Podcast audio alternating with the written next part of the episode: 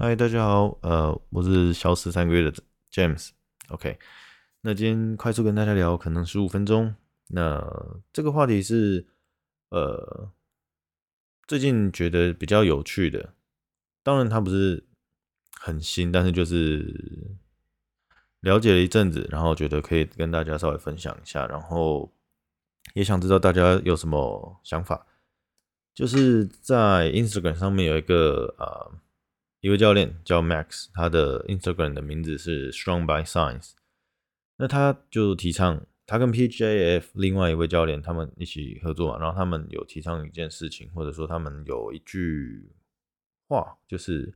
Train like an athlete。那这部分的话就是很简单的，如字面上的意思就是，如果你想当运动员，你就要训练你自己成为一个运动员。那当然。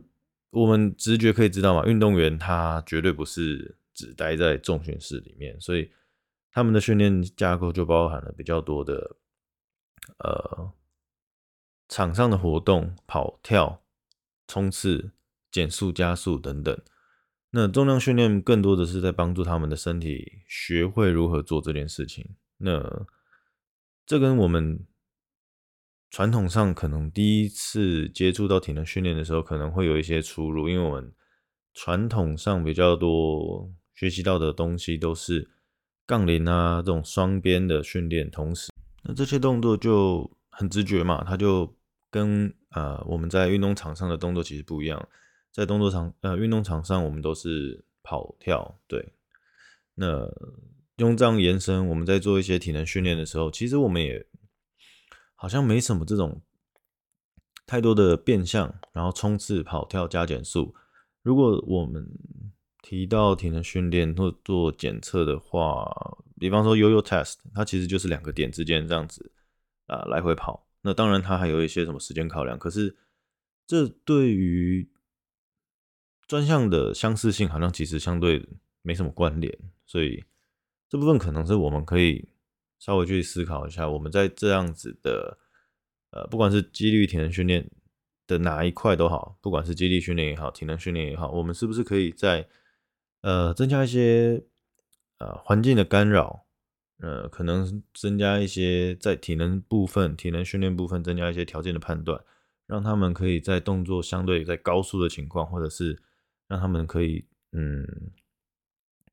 在比较接近比赛的情况去做这种选择判断，甚至身体的动作的相似性。那举个比较极端的例子，像是如果你让健美选手去做百米选手的啊一个课表，或许他其实跑不用几趟，他的肌肉就拉伤了，因为他的身体不适应，所以。类似的道理，如果你的选手不是那么适应场上的这种动作节奏环境，这样他去场上的时候，他要简单啊轻一点的话，他可能没办法发挥他最好的表现。那严重一点就是一样，他不适应，他就很容易受伤。所以这部分我觉得是一个很容易大家会忽略的，那包含我也很容易被忽略，尤其是我们身为体能教练，有时候我们会希望包含有很多的。元素，然后要给选手。可是，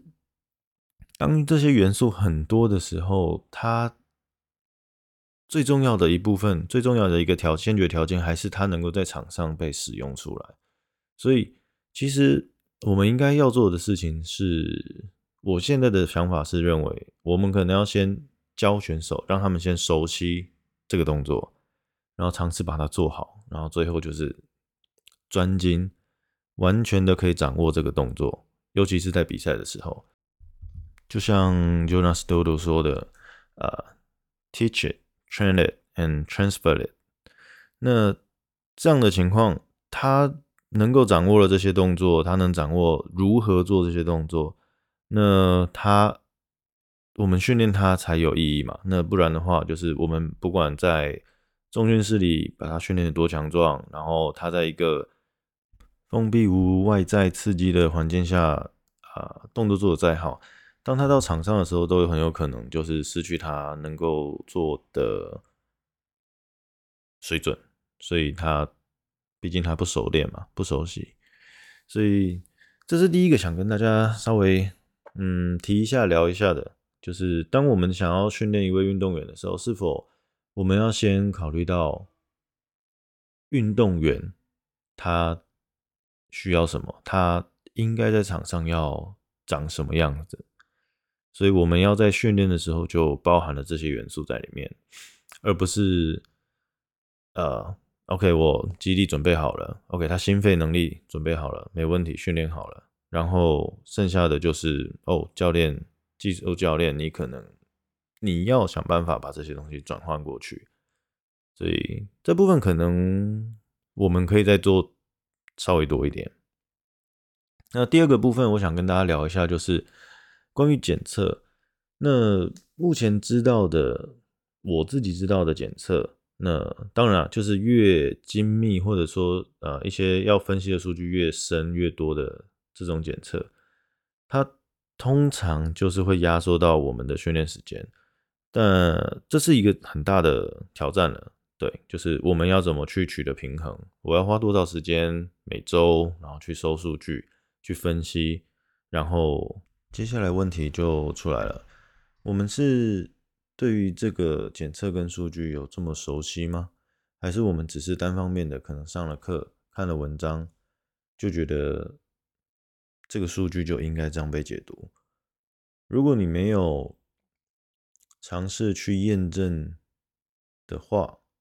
也很容易可能被误导。当然，我相信现在大部分的检测其实它的呃用途跟该如何被解读都已经是被反复验证过了。但是比较负责任的做法，可能还是要在使用前尽可能的去收集一些。资料，用自己的力量去收集一些资料去佐证，看简单的自我验证一下，我们学的东西到底是不是如我们所想。那有时候其实很多的嗯答案或者是一些问题，就会在这种自我验证的过程中出现。那也可以让我们自己好好去思考，呃，我们对这项数据啊、训练，甚至是训练，我们是不是有真的这么了解？我觉得这个其实也是蛮。重要的，尤其是当现在的资讯很发达，现在的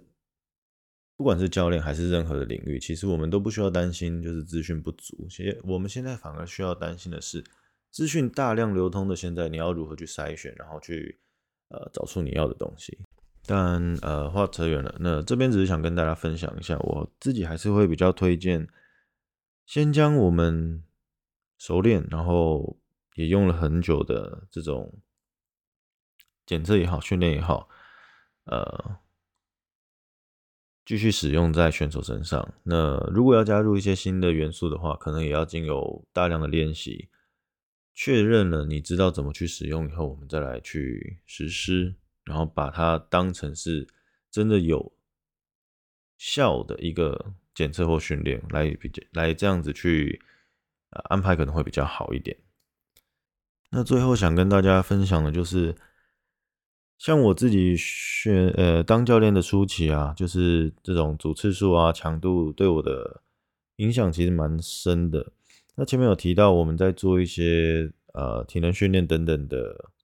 时候，其实这样的安排方式就会跟这种组次数、强度来说不太不太好，直接这样子转过来用。虽然说。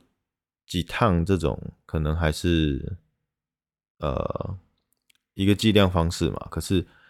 你的强度怎么拿捏，其实比较困难，那很容易发生选手提前 failure，或者是做完以后，其实他并没有达到你的预期这么样的这么高的强度，所以如果训训练没有办法照着。你的期望走的时候，其实我们就是要回过头来去看，说我们到底对这些呃体能训练的这种课表，我们的掌握度到底在哪？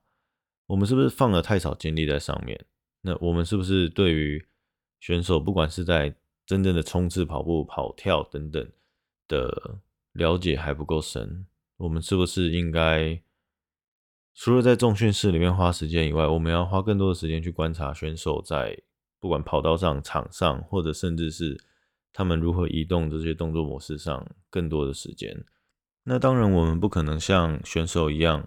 在他们的专项中有这么高的竞技能力，但是我们还是要能够去用我们的方式了解、剖析这项运动它可能需要的元素，然后尝试用最简单、最有效益的方式。带给选手他们要的训练，然后尽可能让他们用有更多的时间去恢复。终究体能训练还是在整个训练环节里面比较处于是辅助的角色，所以呃，尽可能让我们的工作变得有效率、有效益，来的可能会是更重要的。那今天就只是想跟大家啊简单闲聊一下，那后面我会尽量再